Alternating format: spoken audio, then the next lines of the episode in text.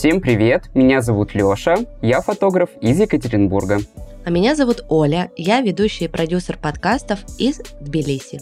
И с вами подкаст «Сколько денег на карточке?». Здесь мы не даем советы, никого не учим, а на своих и чужих ошибках говорим про деньги и изучаем финансовую грамотность. Всем привет! Привет! А сегодня еще мы празднуем свой день рождения. Нашему подкасту исполнилось два года. А у кого это сегодня день рождения? Да вон же! А, С днем рождения, Симпатулька! с днем рождения, бусинка моя, Пусть не везуха и безнадега. всегда стороной обходят тебя. Уху! Да. Два года никому не даем советы, никого не учим, но периодически даем советы, периодически учим. И все так же в жопе. И все так же, да. Ну, советы это давать легко, а самим следовать этим советам, конечно же, сложно. Слушай, Леша, ты помнишь, как мы придумали этот подкаст? Конечно, конечно, это был мое день рождения. Мы сидели в кофейне с нашей прошлой соведущей, которая у нас была с первого по второй сезон, с Олесей. И вот у Олеси возникла такая прекраснейшая идея, как мне кажется, и мы все загорелись, и вот, собственно, родили, что родилось. Но изначально, мне кажется, идея была офигенной. Просто я, так как занимаюсь подкастами, ко мне каждую неделю приходят люди с различными идеями. Но наша идея мне сразу показалась супер выигрышной именно потому, что нас было изначально в подкасте трое, мы все максимально разные, разного возраста и с разными проблемами с деньгами. Да, то есть, например, у меня в первом сезоне, когда мы придумывали подкаст, была проблема, что я не умею копить деньги. И вот постепенно, смотри, за два года я наконец-то этому навыку научилась. Самый топовый совет, который мне дал мой коуч в этом году, мне нужно было накопить э, 12 миллионов. И он сказал, если каждый месяц ты будешь откладывать по одному миллиону, то в конце года у тебя будет 12 миллионов. Ровно та сумма, которая мне нужна. Но пока все накопленное трачу на своих детей, а не на свои удовольствия. Но они уже копятся, это уже хорошо. У меня была проблема с зарабатыванием этих денег. И пока я не научился зарабатывать, и пока даже не приблизился, наверное, к этому. С чем это связано, я знаю. С чем? Борюсь периодически. Ну, с моей ленью, конечно же. И, наверное, как мне кажется, чуть-чуть Екатеринбург этому способствует, потому что я здесь нахожусь в очень комфортных условиях для себя. И это как болотце получается. И мне в целом двигаться никуда не надо. Написали, захотели у меня съемку. Круто, замечательно, я вам ее проведу. Но что-то делать для того, чтобы у меня появились новые заказы, наверное, я и в целом и не делаю. Я иногда делаю анонсы, но они, наверное, не работают так, как могли бы работать, потому что я работаю только на свою аудиторию, новую я не привлекаю. Поэтому, наверное, все-таки я остался с той же проблемой, с которой я и начинал. Я не умею зарабатывать деньги, не умею себя продавать. Но ты хотя бы уже понял, в чем твоя проблема, и в принципе ты как будто бы сам уже нашел ответ на свой вопрос, как тебе с этой проблемой работать. То есть ты сам сказал, что ты поместил себя в зону комфорта, где тебе классно, уютно, тепло, квартира за 10 тысяч рублей, захотел, прыгнул там в автобус, в поезд, немножко времени, и ты уже у своих родителей, ну то есть максимально комфортно. А ты не задумывался поменять условия? Ну то есть есть ли у тебя такие мысли? А, Они были, когда мы хотели с тобой переезжать в Питер. Это единственные мысли были у меня о смене локации, можно так, наверное, это обозвать. Но случилось то, что случилось 24 февраля. Оля уехала в Грузию, а я подумал, что я лучше останусь, опять же, в комфортных условиях и никуда не буду дергаться в такое нестабильное время. При квартире за 10 тысяч рублей, ну, где я найду условия лучше в мире? В Индии, наверное. Ну, я не хочу жить в Индии. И я остался здесь, но пока мыслей о каком-то переезде у меня, наверное, нет. Кстати, вот нам в Телеграм-ботик написали и спросили, когда же ты все-таки дойдешь до своего загранпаспорта, чтобы хотя бы у тебя этот загран лежал в теплом кармашке, и ты в любой момент взял, встал, тебе что-то в голову там ударило, молния, и уехал. Знаете, у меня по этому поводу такие мысли, что сейчас он мне в целом не пригодится, наверное. Но Если в России э, случатся события, которые никто не хочет допустить, но есть такая вероятность, то этот загранник мне не пригодится, потому что меня отсюда будто бы, наверное, и не выпустят. Поэтому я пока не вижу смысла в заграннике, пока не прекратятся все события, которые сейчас у нас идут. Э, Мне тут сразу приходит песня в голову, это знаешь? По полям, по полям, синий трактор едет к вам. Лёша такой по полям Казахстана. Вот, я и думаю, что если что-то случится, то загранник мне не особо-то и поможет. Поэтому сейчас я сижу и загранник, даже о нем не думаю, если честно. Слушай, ну окей, если не другая страна, а почему ты никогда не рассматривал для себя Москву? Потому что все мы знаем, что Москва это такой город возможностей, где можно заработать реально много денег и выйти на совершенно другой уровень. Мне нравится Москва. Я очень очаровался Москвой, когда мы ездили вот с тобой с Олесей в Москву. Но, наверное, я боюсь Москву. В Москве классно отдохнуть, но пихаться там локтями со всеми профессионалами, блогерами, которые не боятся говорить о себе, мне, наверное, страшно, потому что я приеду, меня локтями распихают, и я буду жить на Курском вокзале, просить милостыню. Поэтому, наверное, я все-таки пока не дергаюсь. Окей, ладно, закроем тему переезда.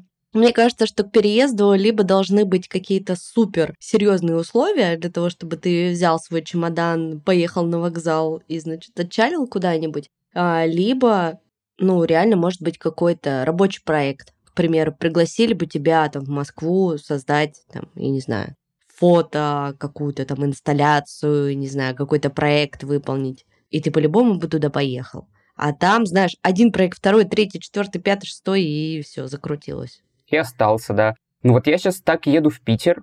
Мне предложили поснимать в Питере. Я нашел еще один заказ. У меня будет вот две съемки в Питере, поэтому я еду-то не особо и отдыхать, я еду работать и чуть-чуть немножко отдыхать. Поэтому если бы мне, наверное, предложили в Питере, я бы, наверное, отказался от переезда в Питер, а если бы это была Москва, я бы, наверное, все-таки согласился. Потому что Питер мне как-то не лег на душу. Я знаю, что Оля очень он лег на душу. Ну, конечно. Она бы очень хотела там жить. Вообще просто, мне кажется, немногие знают про мою историю, да, и как я здесь в Грузии оказалась. А прошло с этого, собственно, уже полтора года. И я действительно, так же, как и Лёша, жила в Екатеринбурге и на протяжении 31 года, и мне было там вполне комфортно. Я знала там всех, все, мне было там понятно, тепло, уютно, да, вот то, про что говорит Лёша. А еще и очень недорого. И я думаю, что именно поэтому у меня долгое время не случалось какого-то роста яркого. Ну, то есть э, я ну, просто жила и жила, все стабильно, все комфортно. Вот это здесь находится, это здесь, все понятно. И когда я на себе это почувствовала, вот это ощущение болотца, про которое ты говорил, я поняла, что я очень хочу переехать в Петербург. И это было моей прям целью в 2021 году, да, в начале 2022 года. То есть я уже там смотрела квартиру, я знала, в каком я районе хочу жить, я знала, где я хочу открыть студию звукозаписи. Ну, то есть я даже смотрела школы для детей. То есть я была прям максимально уже, знаешь, как лыжи намылил. На чемодане сидела, буквально. Да, и самое интересное, что мне как раз ожидались офигенные проекты, которые меня там ждали. Мы вот все с тобой там шутки шутили, да, про мини-купер несколько выпусков назад, что я бы очень его себе хотела. И он почти у меня был, понимаешь? И потом в один день это все схлопнулось, вся эта история с мини-куперами, и со своей студией. И, конечно, я понимала, что я со своей жизненной позицией и с тем, что я к какому уровню я уже пришла, что я просто не смогу, я задохнусь находиться в таких условиях, где я постоянно буду думать о своей безопасности. Ну и, собственно, так я оказалась в Грузии. А если бы тебе сейчас вот все заканчивается, тебе говорят, Оль, а вот помнишь, у нас была с тобой договоренность, что ты у нас открываешь студию, ты бы переехала в Питер? Не знаю. Или уже не хочется в Я, Питер? я не знаю, как тебе ответить на этот вопрос, на самом деле, потому что я много думала об этом, много рефлексировала, и, конечно, мне бы хотелось в жизни когда-то свой гештальт закрыть. Гештальт в плане пожить в Питере.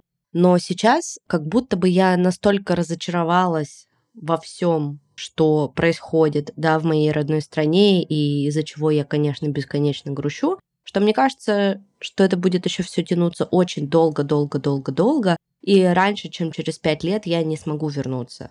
Ну, и, соответственно, я не знаю, каким я человеком буду через пять лет. Ведь разве могла я представить три года назад, что я начну подкастами заниматься? Могла я представить там два года назад, что мы с тобой будем работать в одном баре, я буду твоей управляющей, ты будешь моим баристой, а потом мы с тобой сделаем подкаст и вообще будем такими классными друзьяшками. Нет, не представляла. Представляла ли я, что я уеду в Грузию? Не представляла. Представляла ли я, что я выйду замуж? Нет, не представляла вообще. Даже я бы сказал, что не хотела. И не хотела. Насколько я помню. Да, кстати, вот наш эпизод выйдет 18 октября, а 22 октября у нас будет годовщина, год с нашей свадьбы. Мы планируем снять отель с ванной. И опять мыться в ванной, да? Да, я нашла отель с ванной. А, кстати, там еще в отеле не только ванна, там еще и проигрыватель для пластинок. Ой, Вообще. прекрасно. Да куплю свечей, ночнушку себе какую-нибудь с кружевами, включу пластинку, буду отмотать А пластинки ванну. есть? Да, да, там прям пластиночный проигрыватель, пластинки всякие разные. Он находится в самом центре города. В общем, поделюсь с вами фоточками, как я лежу в ванной. Подписывайтесь на наш телеграм-канал. Кстати, я последний раз мылась в ванной ровно год назад, когда у нас была свадьба, 22 октября. Возможно, кто не в курсе, в Грузии вообще проблематично с ваннами, но я уже, по-моему, это рассказывала, я постоянно жалуюсь, потому что это моя большая боль. Раньше я жила в квартире с ванной и примерно три или четыре раза в неделю отмокала в ванной, закрывалась там от своих детей, орущих за дверью, вставляла в уши наушники, кидала вкусную бомбочку, и это был, знаешь, такое прям мое время. А сейчас у меня такого времени нет. И поэтому я прячусь на балконе. И никак не могу бросить курить, понимаешь? То есть у меня есть идея, что я хочу бросить курить. Мне это правда надоело. Мне надоел запах. Мне надоела эта дурацкая вредная привычка, которая действительно мне портит э, здоровье, а я же уже не молодею. Но я не могу, потому что, понимаешь, единственное место в нашей квартире, где есть двое моих детей и муж, и где меня никто не достанет, это балкон. И вот я там запираюсь с кофе, с вином, с сигаретами, с ноутбуком, с ютубом с каким-нибудь или с какой-нибудь книгой, и все, и меня там никто не трогает. Я, кстати, заметил, что ты даже вейп сейчас не куришь во время записи. Да, да блин, он очень дорого стоит, Лёш. А, все, понятно. А я, мне кажется, я хотел курить лет с 13-14.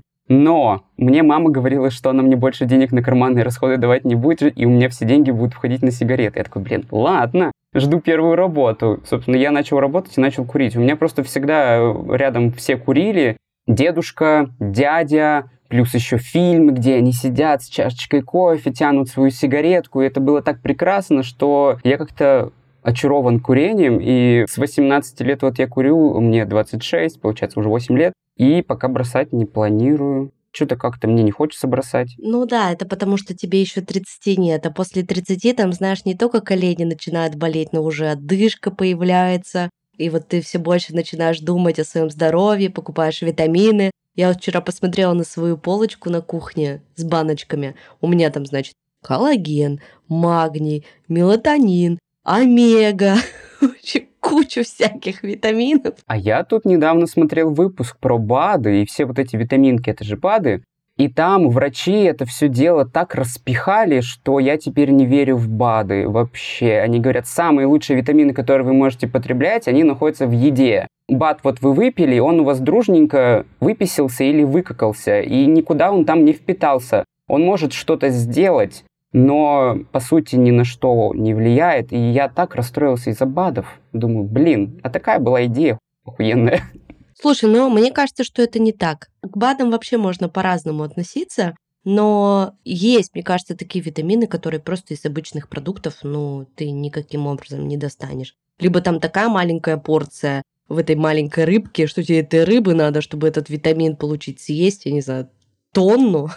Да, но там вот было два мнения. Собственно, врач и нутрициолог, или как вот там вот его описать, этого врача. И я, наверное, все-таки прислушаюсь к врачу, потому что его доводы звучали для меня доказательней. Кстати, у нас же сегодня лайв-запись, и пока мы с Лешей записываемся, у нас тут есть слушатели и зрители. Вы тоже сможете принять в следующий раз участие в такой live -записи. Подписывайтесь по ссылке в описании на Boosty. Следующая live -запись у нас будет в середине ноября. Так вот, и нам здесь наша слушательница Анна пишет, что она занимается изучением рака легких. И она написала про БАДы, что если они грамотно составлены, то доносят то же самое вещество из еды в организм.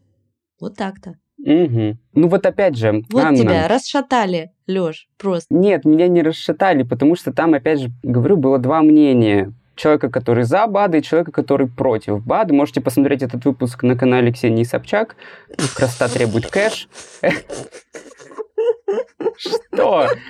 А там же не она говорила свое мнение, а эксперты, поэтому экспертам я верю. Слушай, она там один раз уже наэкспертила, понимаешь, когда было 21 сентября. Я после этого вообще перестала смотреть ее. Поэтому, ну, не знаю, что там у нее за эксперты. Ну вот, но там же не она говорила, а врачи. Поэтому, наверное, к врачам все-таки я прислушаюсь.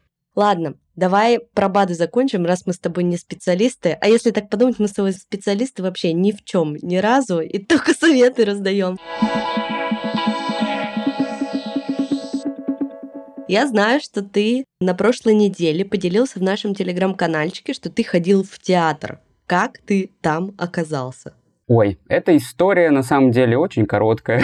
У меня сестра, любительница театров. И вот она приехала ко мне из Петербурга в отпуск и затащила меня в театр. Это был балет Сильфида, прекраснейший балет, он мне очень сильно понравился, но сам себя я никак не могу затащить в театр. Поэтому это был очень интересный для меня опыт. Я был несколько раз только до этого в детстве в театре, и он меня как-то не впечатлил, потому что, возможно, там были детские какие-то постановки, а тут была довольно серьезная постановка, и она меня очень сильно впечатлила. Мне кажется, у меня до сих пор травма с детства после нашего кукольного театра. Это знаешь, вот эти ужасные куклы, которые я боюсь на самом деле фильма кукол. ужасов. Да, они еще и такие, знаете, потасканные временем. Это жутко. Ну, кстати, в кукольный театр я ни разу не ходил. И не ходи. Получишь еще одну травму только во взрослом возрасте. Но, возможно, у кого-то есть и положительный опыт с кукольными театрами. Мне кажется, кукольный кукольному рознь. Не будем обобщать. У меня тут вообще такая интересная штука приключилась на прошлой неделе. Как ты знаешь, и как уже наши слушатели знают, у меня есть дочь, которой... У меня их две. А есть одна, которой 11 лет. Аня. И, значит, она мне на прошлой неделе заявила, что она устала от жизни в Грузии, и она хочет вернуться в Россию. И с прошлой недели я нахожусь в полном не в минозе. Например, вчера я просто рыдала целый день. Мне кажется, у меня до сих пор еще лицо опухшее после вчерашнего дня, потому что, с одной стороны, я понимаю, что я не могу встать, знаешь, вот так вот перед ней сказать, нет, ты туда не поедешь, там все будет плохо, ужасно, я тебе такого не желаю. А почему не можешь? Мне кажется, родитель для этого и нужен, чтобы предостеречь от э, неправильных решений своих детей. Возможно, Мне кажется, это решение абсолютно неправильное. Но ты понимаешь, когда ребенку 11 лет, и он уже перешел в подростковый период, ей твою правильно, неправильно, ей вообще по барабану. Она «я хочу», понимаешь? И вот Авторитеты смываются в этот период. абсолютно. И то есть я хочу вот так топнуть ногой, а если не будет по-моему, то я вообще сделаю с вашей жизнью то, что вы себе даже не представляете. Ну, то есть, к примеру, просто вчера, что меня еще добило, мне написала наша учительница по английскому, наш репетитор, которая супер с ней в классных отношениях, что она не делает домашку, например. Хотя ей очень нравятся эти уроки, и я знаю, что они ей нравятся. Потом написала класснуха здесь из школы, что Аня там, значит, кому-то нахамила, потом там что-то взяла без спроса, пришла опять с накрашенными губами. Ну, короче, на меня вчера вылился просто целый ворох обратной связи по моему ребенку, и я была в полнейшем невминозе, но вроде бы сегодня уже стало получше, мы много разговаривали, и в том числе и с ней, и с Тёмой, и с ее папой, к которому она хочет уехать. Но пока мы не пришли к единому решению и решили отложить этот вопрос до июня, потому что мы тоже для себя приняли решение, что пока мы живем здесь, до середины июня, пока не закончится школа, точно. А дальше уже будем смотреть, куда мы поедем.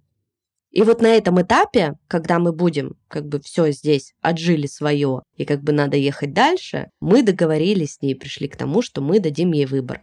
Либо ты едешь с нами куда-то в третью страну, и там опять мы начинаем жизнь заново, либо ты можешь вернуться в Россию.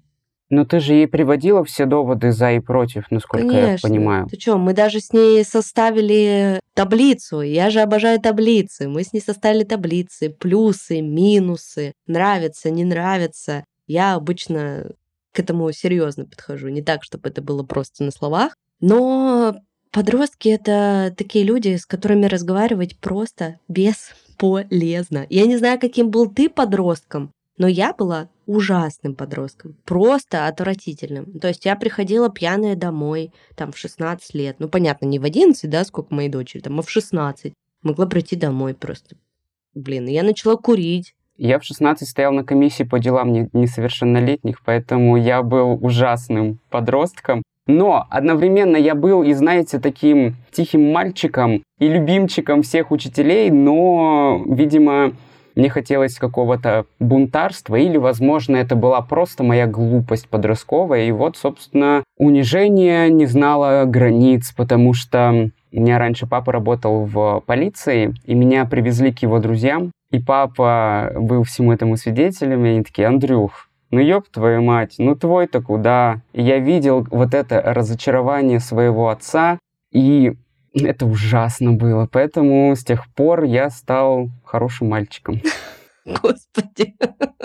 Что случилось, я вам, конечно же, не расскажу, потому что это позор и зашквар. Но вот э, знаете, что все подростки — это адские создания. Вот, и я понимаю, что я столько на это трачу сил, я столько на это трачу своей энергии, и я в два дня даже работать не могу. То есть я просто не могу сесть, сконцентрироваться. Вот мне сейчас надо смету составить по новому подкасту. Ко мне пришли новые клиенты. А я просто даже сесть за комп не могу. То есть я буквально даже на нашу запись так думаю, блин, надо на запись. О, что-то я так устала, мне так плохо, я хочу только лежать. Короче, это кошмар. Просто, я не знаю, всем родителям хочется послать лучи поддержки. Мне раньше казалось, что самый ужасный период у детей это когда они срутся без конца, орут, знаешь, у них слюни текут изо рта, и вот это вот все брокколи летает по квартире. Я думала, что это кошмар. Потом я думала, что кризис трех лет это кошмар, когда ребенок топает ногами. Сейчас я понимаю, что, блин, подростковый возраст не сравнится ни с чем, увы, потому что ты как бы как будто бы уже разговариваешь со взрослым человеком, аля, он выглядит как взрослый, может свои там мысли сказать, да, чувства, переживания, но при этом он абсолютно вообще в каком-то дисконнекте совсем. И с собой в первую очередь. Но это, знаешь, еще такая история, что ты не будешь поступать так, как делали наши родители. Я сказала, так и будет. Ты все равно пытаешься найти диалог со своим ребенком. Если бы было так же, как, например, у меня, когда мне сказали, ну, я думаю, что и у тебя тоже, это будет так и никак по-другому. И в этом-то, наверное, еще и сложность, что ты пытаешься найти диалог с ребенком, привести ему за аргументы, против аргументы. И когда тебя не слышат, это вдвойне сложно. А ты могла просто сказать, нет, ты никуда не едешь, и все. Но ты так не будешь делать, наверное. Я и сказала, что вот прям сию секунду нет, она никуда не поедет, конечно, потому что, ну, мы уже учимся в школе, да, если у тебя возникли какие-то проблемы с коммуникацией, там, со мной, с сестрой, с э, твоими друзьями, так лучше решить их, попробовать решить их, нежели чем просто взять чемоданчик и от этих проблем убежать. Потому что, как мы все знаем, может, это супер избитая фраза, но от себя ты никуда не убежишь. И где бы ты ни был, ты везде с собой берешь себя. В общем, надеюсь, что все это в ближайшее время разрешится, мы с ней найдем какой-то коннект, потому что, конечно, это очень сильно разрушает и не дает просто даже ни на чем сосредоточиться нормально. У меня он даже голос севший из-за моих рыданий бесконечных вчерашних. Лицо опухшее, голос севший. Бедные наши зрители лайвстрима, которые... Ну и да, какой-то у нас получается не особо праздничный выпуск, но я думаю, что, наверное, он и не должен был быть праздничным и радостным. Он должен быть таким, знаете, подводящим итоги. Слушай, ну на самом деле для меня всегда период дня рождения, ну и моего в том числе, например, ну подкаст можно воспринимать как день рождения нашего с тобой проекта. Это всегда такое время рефлексии. Меня постоянно выбивает из колеи там, на неделю, на две. Просто я вообще ничего не соображаю, я всех ненавижу, я не хочу свой день рождения, я его не люблю, мне ничего не нужно, виш-лист я свой готова разорвать и выбросить. И вот это вот все, как праздновать потом, когда ты начинаешь думать, это тоже еще стресс. И для меня день рождения, наверное, это больше стресс, чем удовольствие. Но потом, пока ты подарочки свои не получишь. И это время как раз для того, чтобы подумать вообще, как ты живешь свою жизнь, как ты ее прошел, да, что в твоей жизни сейчас происходит и куда ты вообще идешь. И, может быть, вот нам как раз про подкаст об этом подумать, да, то есть я думаю, что за два года мы с тобой, ну, проделали большую работу в команде, да, сначала с Олесей, потом с Евой и с Линой, с нашей менеджеркой. Сейчас у нас появилась Оксана, наша монтажерка. Монтажерка, подкастерка. Я себя называю подкастеркой, потому что это очень смешно. монтажерка. Монтажерка. Меня вообще прям бесит феминитивы. Можете закидать меня тухлыми яйцами, кто их любит, но мне вообще они просто режут слух. Не знаю, зачем я их употребляю. Наверное, чтобы быть в тренде. Ну, я просто с ними смирился. Хотите, получайте. Мне не сложно, вам приятно, поэтому и для меня как раз вот это, знаешь, время такое, когда можно оглянуться назад, посмотреть, сколько всего было сделано классного, оценить, да, и присвоить себе какие-то успехи. Мне кажется, вообще это очень важный навык присваивать себе успехи. Мы это очень редко делаем. Как в жизни, так и над работой с какими-то проектами и в отношениях не умеем. Вот, и этому, мне кажется, нужно учиться, потому что это классная штука. И я ее начала развивать, когда стала активно писать посты в Инстаграме и фиксировать какие-то свои э, жизненные моменты. Что-то происходит, итоги весны, или знаешь, там, итоги этого года. Я обожаю эти всякие итоговые посты, не знаю, как ты, мне прям очень нравится. Или знаешь, там, чего я достигла к 33 годам. Ну вот такого плана. Вот как ты думаешь, да, что у нас за два года с тобой случилось? Чего мы достигли в рамках нашего подкаста? Да, я, наверное, могу чуть-чуть дополнить э, тебя, а потом продолжим по теме. Как мне кажется, что подведение итогов и говорить, что ты молодец, это всегда очень сложно. Мне это не дается до сих пор. Я не могу сказать, что я молодец. Я не могу сказать, что я сделал это хорошо. Я смотрю на свои работы как фотограф, и я думаю, какое же говно потому что я мог лучше, выше, быстрее, смелее, дороже, но как-то я все еще не могу с этим побороться. Я не назову это синдромом самозванца, я назову это просто обесцениванием, как мне кажется, потому что самозванца у меня нет. Я думаю, что я просто делаю плохо свою работу, а не то, что я за нее что-то не заслуживаю. Я за нее заслуживаю свои деньги, которые я прошу, людям нравится. И пиздюлей. Но, да, но качество мне не нравится. Не знаю, как с этим бороться, просто, наверное, надо, извините, отъебаться от себя и посмотреть, точнее, даже не смотреть на своих коллег, а просто идти своим путем, и раз у меня заказывают съемки, значит, я делаю что-то правильно.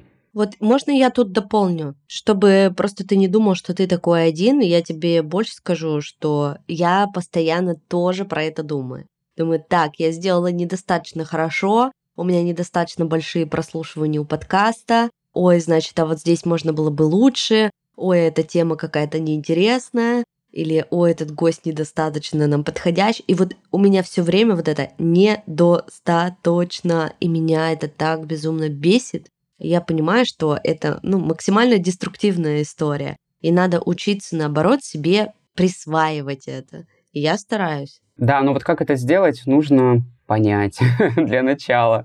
А по итогам подкаста знаешь, мне кажется, самый главный итог — это то, что нас слушают, и то, что у нас есть наши постоянные слушатели, которые дают нам обратную связь, это, мне кажется, самое наше главное достижение, потому что ни гости, ни темы, ни количество прослушиваний, это не особо, наверное, ценно и важно для меня, я думаю, для Оли тоже. Главное, что есть те люди, и они нашлись, которые видят ценность в нашем подкасте для себя лично. И, как мне кажется, это самая главная похвала, что нам уделяют свое время, наши выпуски слушают, и слушают их постоянно, и слушают их в большом количестве. Вот как мне кажется, это самое главное. А какие выпуски мы записали, какие темы мы затронули? Ну, Наверное, это тоже важно, потому что и затем к нам люди и приходят, но, как мне кажется, все равно приходят за нашей энергетикой, шутками, вайбом и прочими шутками и прибаутками. Ты как думаешь?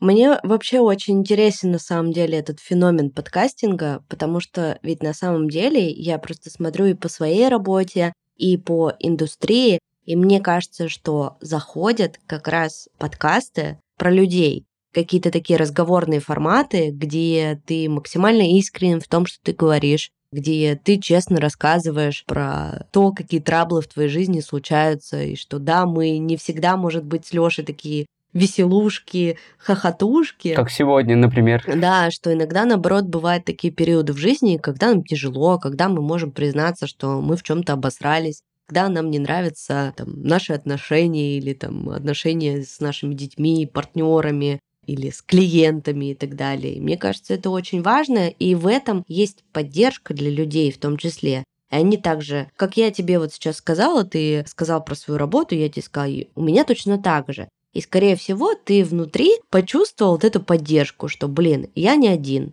Окей, если даже Оля думает о том, что все ее проекты херовые, значит, со мной все нормально. Вот, и мне кажется, основная такая цель через такие обычные бытовые, возможно, где-то разговоры, Возможно, они для кого, не они не для кого какой-то большой ценности. Не открытие, да, для Да, кого-то. да, они какой-то большой ценности не несут, открытия вы какие-то не сделаете. Возможно, вы не научитесь много зарабатывать вместе с нами, но, возможно, как раз вы поймете, что с вами все нормально. И те проблемы, которые в вашей жизни случаются, это тоже нормально, и они решаемые. Знаете, какая фраза мне очень сильно понравилась в качестве обратной связи? Нам сказали, что ты будто бы сидишь с другом на кухне и слушаешь и участвуешь в этом диалоге, потому что мы все говорим довольно простым языком, наши эксперты говорят довольно простым языком, и вот этот эффект дружбы, мне кажется, мы это и хотели сделать, но этого не было в целях, и мне кажется, что у нас это получилось. Ну да, и знаешь, что для меня еще важно, что, например, мы с тобой смогли наши отношения и нашу дружбу сохранить тоже благодаря подкасту. Случаем, я хочу ему передать привет. Может быть, он меня поймет. Алёша. Потому что мне кажется, что э, вот я бы уехала, у меня тут своя жизнь, у тебя своя жизнь. У нас вообще нет никаких с тобой, кроме подкаста, точек, по сути, соприкосновения. Все наше общение это поставить было бы реакцией друг другу на сторис. И наша дружба бы, я думаю, что в 99% она бы просто как бы, ну, распалась и все. То есть я бы знала, как ты живешь, смотрела бы твои сторис. Да, да, мы бы просто смотрели сторис друг друга и ставили бы огонечки. Да-да-да. Ну и для меня это максимально ценно. Мне очень важно было сохранить с тобой отношения, потому что у меня я вообще такой человек, у которого не очень много друзей и у кого не очень много таких близких связей. То есть, несмотря на то, что я, кажется, со стороны, может быть, супер такой социальный человек, и я везде что-то тусуюсь, что-то делаю, нет, мое самое любимое время это вот взять книжечку, кофеечек, сигаретку, сесть на балкончике и в одного потусить, потупить. Да, я абсолютно такой же. При работе в баре у меня какое-то бесконечное количество знакомых и приятелей, и я, заходя в бар, только несколько минут здороваюсь со всеми. И это не совсем, наверное, качественное общение, это не то общение, которое я бы хотел, поэтому я это рассматриваю как барные приятели. А вот именно близких друзей у меня сейчас не так много. Я не думал, что это ты. Поэтому, наверное, я с тобой полностью согласен, и иметь качественную дружбу – это очень важно. Слушай, нам тут в Телеграм-боте задали вопрос про то, помните ли вы, как э, ваша мама пекла вам торт на день рождения. Тебе пекла мама что-нибудь? В детстве нет, в детстве не пекла, потому что я не хотел эти ваши пироги сраные, я хотел торт из магазина, конечно же. А сейчас для меня самый вкусный торт мамин, который она делает на мой день рождения. Я не знаю, как она его делает, но получается очень вкусно. И я помню это сейчас. Буквально вот у меня был день рождения месяц назад, и я кушал этот торт. А что за торт-то, из чего он? С какими-то ягодками. На день рождения был с бананом и орешками. Ну, просто какой-то базовый тортик, там бисквит, плюс там всякие намазки и намазки, короче. И банановая начинка. Было очень прекрасно, было очень вкусно. Но мне мама всегда готовила не на день рождения, она готовила всегда на Новый год. Этот торт назывался «Хлопчик кучерявый». Ты знаешь такой торт? Нет. Короче, ты печешь много-много коржей, шоколадные и белые. И, значит, один корж кладешь на, как основу, а другие коржи режешь на кубики. Короче, много-много кубиков. Потом я помню, что она настаивала сметану, по-моему, вообще целый день, чтобы с нее стекла вода. И дальше она эти кубики обмазывала в этой сметане, выкладывала горкой на этот круглый корж и сверху заливала это все еще сметаной, перемешанной с какао. Короче, это вот такая большая шоколадная горка, назывался это торт «Хлопчик кучерявый», и вот она его готовила вот не на день рождения, но на каждый Новый год. И это было мое самое любимое, наверное, 1 января, пока они там еще в полукоматозе лежат после бурной ночи.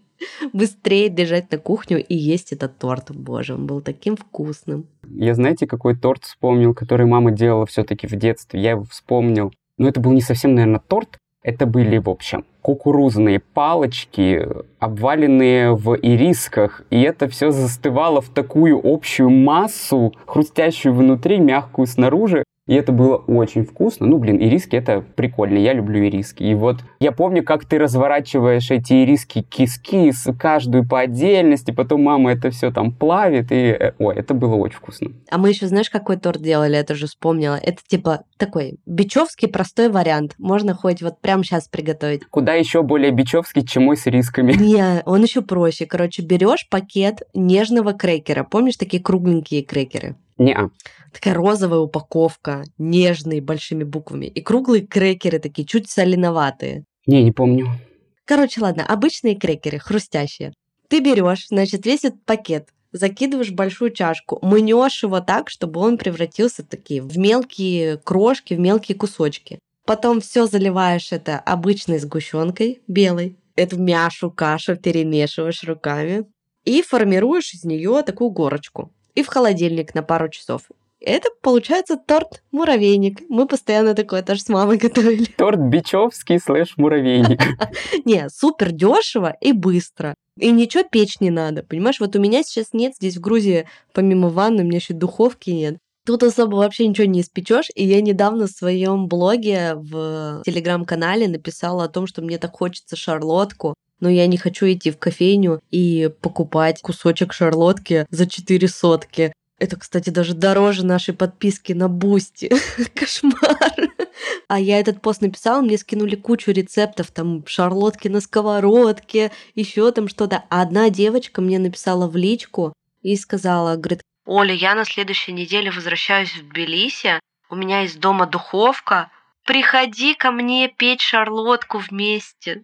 Я такой, боже мой, как это мило. Представляете, просто вот незнакомый человек написал мне, приходи ко мне домой пить шарлотку. Мне кажется, это очень мило. Кстати, супер эмигрантский такой вот плюс, наверное, и радость в том, что люди, когда они находятся далеко от дома, они, что ли, более открытые становятся и более готовые прийти на помощь. Для меня это вообще было удивительным. Мне кажется, здесь просто нужда в коммуникации и нужда в родных людях, потому что все равно в эмиграции ты не найдешь среди коренного населения настолько близкого по духу человека, как тот же, который рос у тебя, блин, в соседнем подъезде, условно. Вы жили в одном быту, и, наверное, связано с этим. Ну слушай, вот нам, кстати, про торт мы не закончили еще. Нам Оксана, наша слушательница, написала, что они вообще не парились, кукурузные палочки заливать сгущенкой. Вот тебе микс из твоего торта и моего. Просто кукурузные палочки со сгущенкой. Ой, это было очень прекрасно. Но давай опять же, наверное, вернемся к тортам и к выпечке. Ты вообще сама делала что-нибудь, живя в Екатеринбурге? Да. Слушай, я вообще человек, который не готовит и не любит готовить. Но я встречалась с парнем, который очень любил готовить, и наступила пандемия. И мы сидели дома, ходили на работу периодически, а в основном сидели дома и все время что-нибудь готовили. Мы там готовили какие-то лимонные тарты. Но он готовил, я смотрела и фотографировала. Я вино пила на балконе. Да. И вот тогда он научил меня готовить чизкейк в духовке. Не тот, который просто в холодильник ставится, а именно в духовке. И я потом два года еще готовила детям на дни рождения чизкейки. То есть я прям посмотрела, такая, ну, в принципе, это несложно. И начала готовить сама. И вот я готовила чизкейки, умею готовить. Сейчас я не готовлю, сейчас у меня муж, который готовит. О, это прекрасно всегда. Я напомню нашим слушателям по образованию повар-кондитер. Как повар я хороший, но как кондитер я ужасный. Я не понимаю логику, с которой делаются кондитерские всякие штуки и изделия. У меня ничего не получается, у меня все всегда портится. А со вторыми и первыми блюдами все прям замечательно. Поэтому десерты я лучше пойду куда-нибудь в кафешке поем. Но дома я ни за что их делать не буду. Я даже шарлотку умудряюсь испортить. А как ты получил приставку кондитер тогда, если ты не умеешь готовить десерты? Я готовил рулеты, как вот, знаете, в магазинах есть такие крученые рулеты просто из бисквита. Я готовил печенье шахматное. Я учился просто по сборникам 89 -го года, и там ничего сложного нету. Это не молекулярная кухня. А, вопрос нашим слушателям. Как вы думаете, что такое блюдо под названием драчена? Пишите в комментариях свои варианты. У меня ответ есть. Э, нет, это не драники. Драчена? Драчена.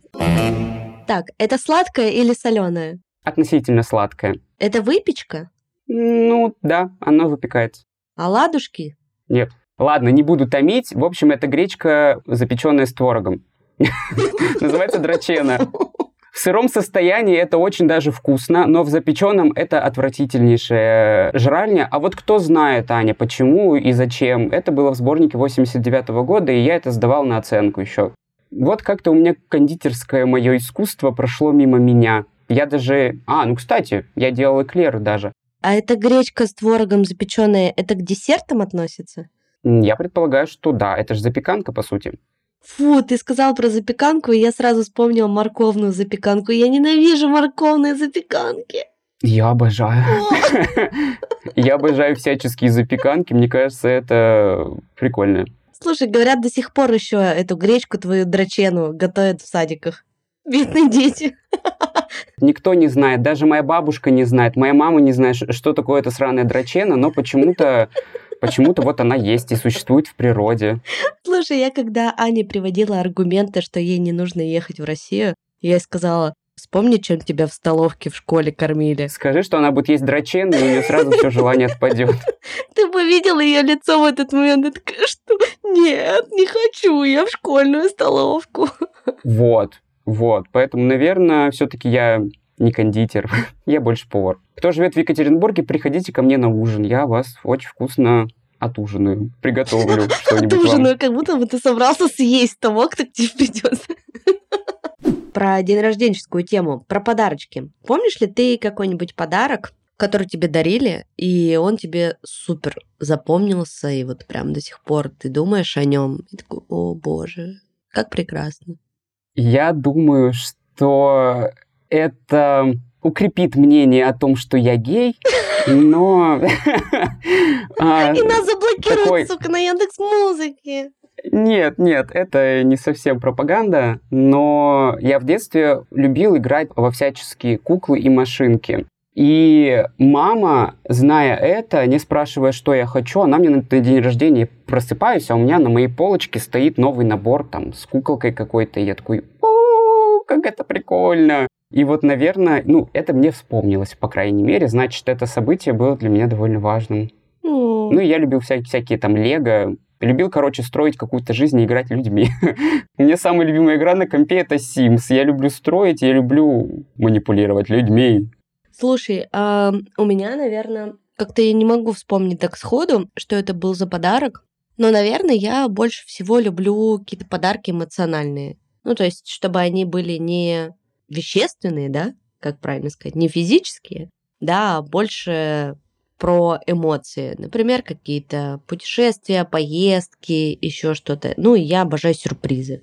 Вообще мое самое любимое. Это у тебя было с самого детства или вот с осознанного возраста? Слушай, в детстве я любила только кукол Барби. Деньги. И деньги. Сначала кукол Барби, потом деньги. И деньги я с детства, конечно, любила, да. Я всем всегда говорила, дарите мне только деньги. Ко мне ничего от вас подарки никакие не нужны, потому что, знаешь, бабушка обычно приносила какие-то дурацкие подарки, которые покупала в киоске Роспечать, и я стояла, улыбалась, мне ее очень не хотелось обижать, расстраивать. И я такая, да, да, спасибо, бабуль, это прекрасная хрень, которая мне очень нужна. Но я помню свои первые 500 рублей, которые мне подарили на день рождения лет в 7. Я думал, что я могу купить весь мир буквально на эти 500 рублей.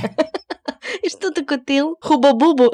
Всякую херню, чипсы, жвачки, э, всякую шляпу, короче. Это сколько тебе было лет? Семь. Ну, слушай, ну вот у меня Мире 6, это то же самое. Она, например, там, по ей достанутся какие-нибудь деньги, она пойдет и спустит их на сладости. И вообще все. В магазин за раз все деньги.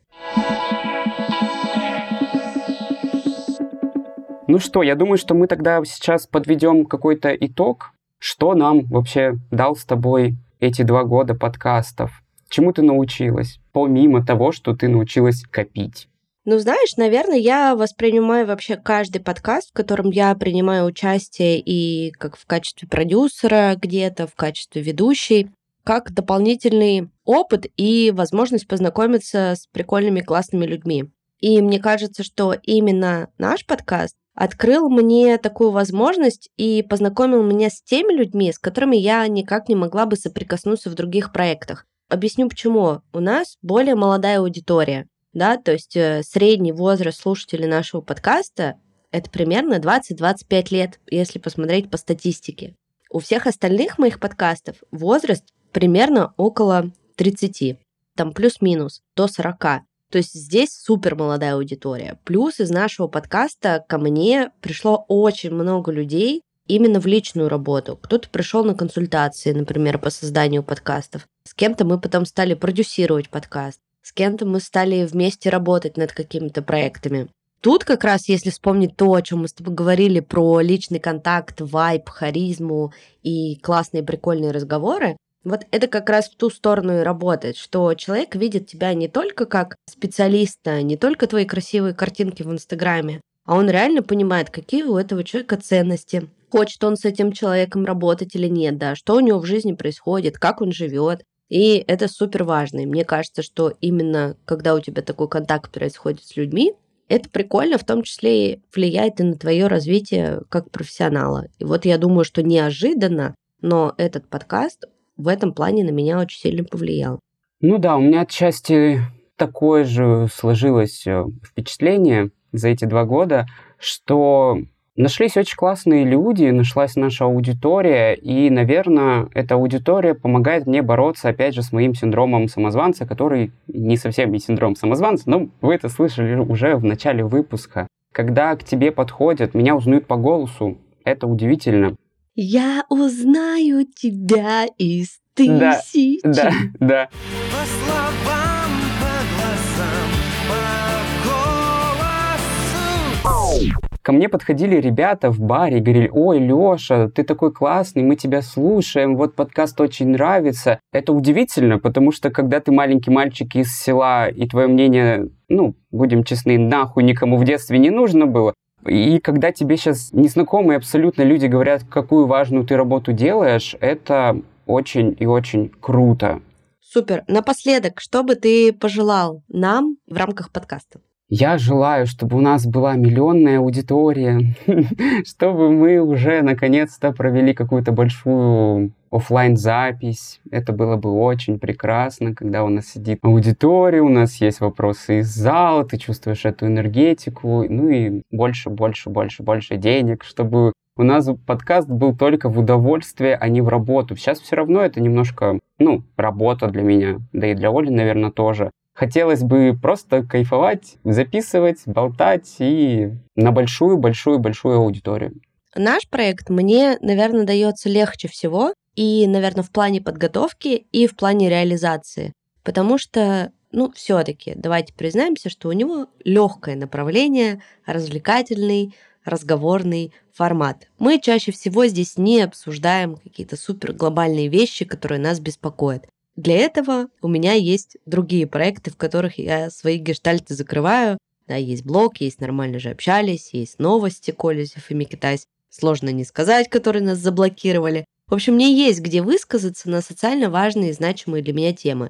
И здесь, в этом подкасте, для меня остается островок хорошего настроения. Прийти, увидеть Лёшу, клево поболтать, вспомнить, что в жизни произошло веселого, а иногда не очень, Ну и мне кажется, да, я тебя полностью поддерживаю и желаю нам классных слушателей, клевых отзывов на Apple подкастах и сердечек на Яндекс Музыке. Потому что, правда, это поддержка от людей, которых ты даже не знаешь. Вот мы не знаем наших слушателей, но они знают, где мы живем, как мы живем, сколько у нас денег.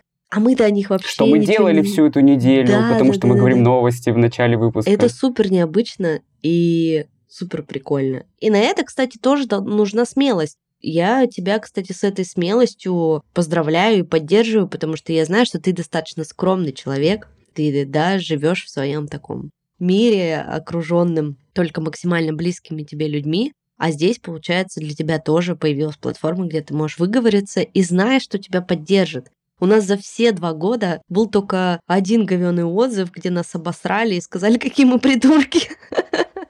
Мы не можем с ними не согласиться. Я помню даже эту цитату. «А ты что, гомик? Иди посери на веник». Я ее запомнил надолго. Но я, знаете, не расстроился, мне это только насмешило, подумал, ну, пойду, ладно. Меня это насмешило, но я запомнил. Вы нанесли Лёше травму на всю жизнь. Да нет, на самом деле я слушал и более плохие комментарии в свой адрес, потому что я напомню, я вырос в маленькой сельской школе, поэтому вы меня ничем уже не удивите. Все, что можно было сказать обидного, мне уже сказали. Да, поэтому лучше не пишите нам ничего обидного, лучше пишите нам что-нибудь хорошее, подписывайтесь на наш телеграм-канал, подписывайтесь на Boosty, чтобы нас поддерживать, и чтобы мы могли платить зарплату нашей монтажерке Оксане. И подписывайтесь на наши социальные сети, на мою и Лешину. Леша там классные фоточки выкладывает. Я периодически выкладываю тоже фоточки о своей жизни в Грузии. Ну и услышимся с вами через неделю, в следующую среду. И с вами был подкаст «Сколько денег на карточке?». Вот уже как целых два года. Спасибо, что вы нас слушаете, спасибо, что вы с нами. Услышимся на следующей неделе. Всем пока. Всем пока!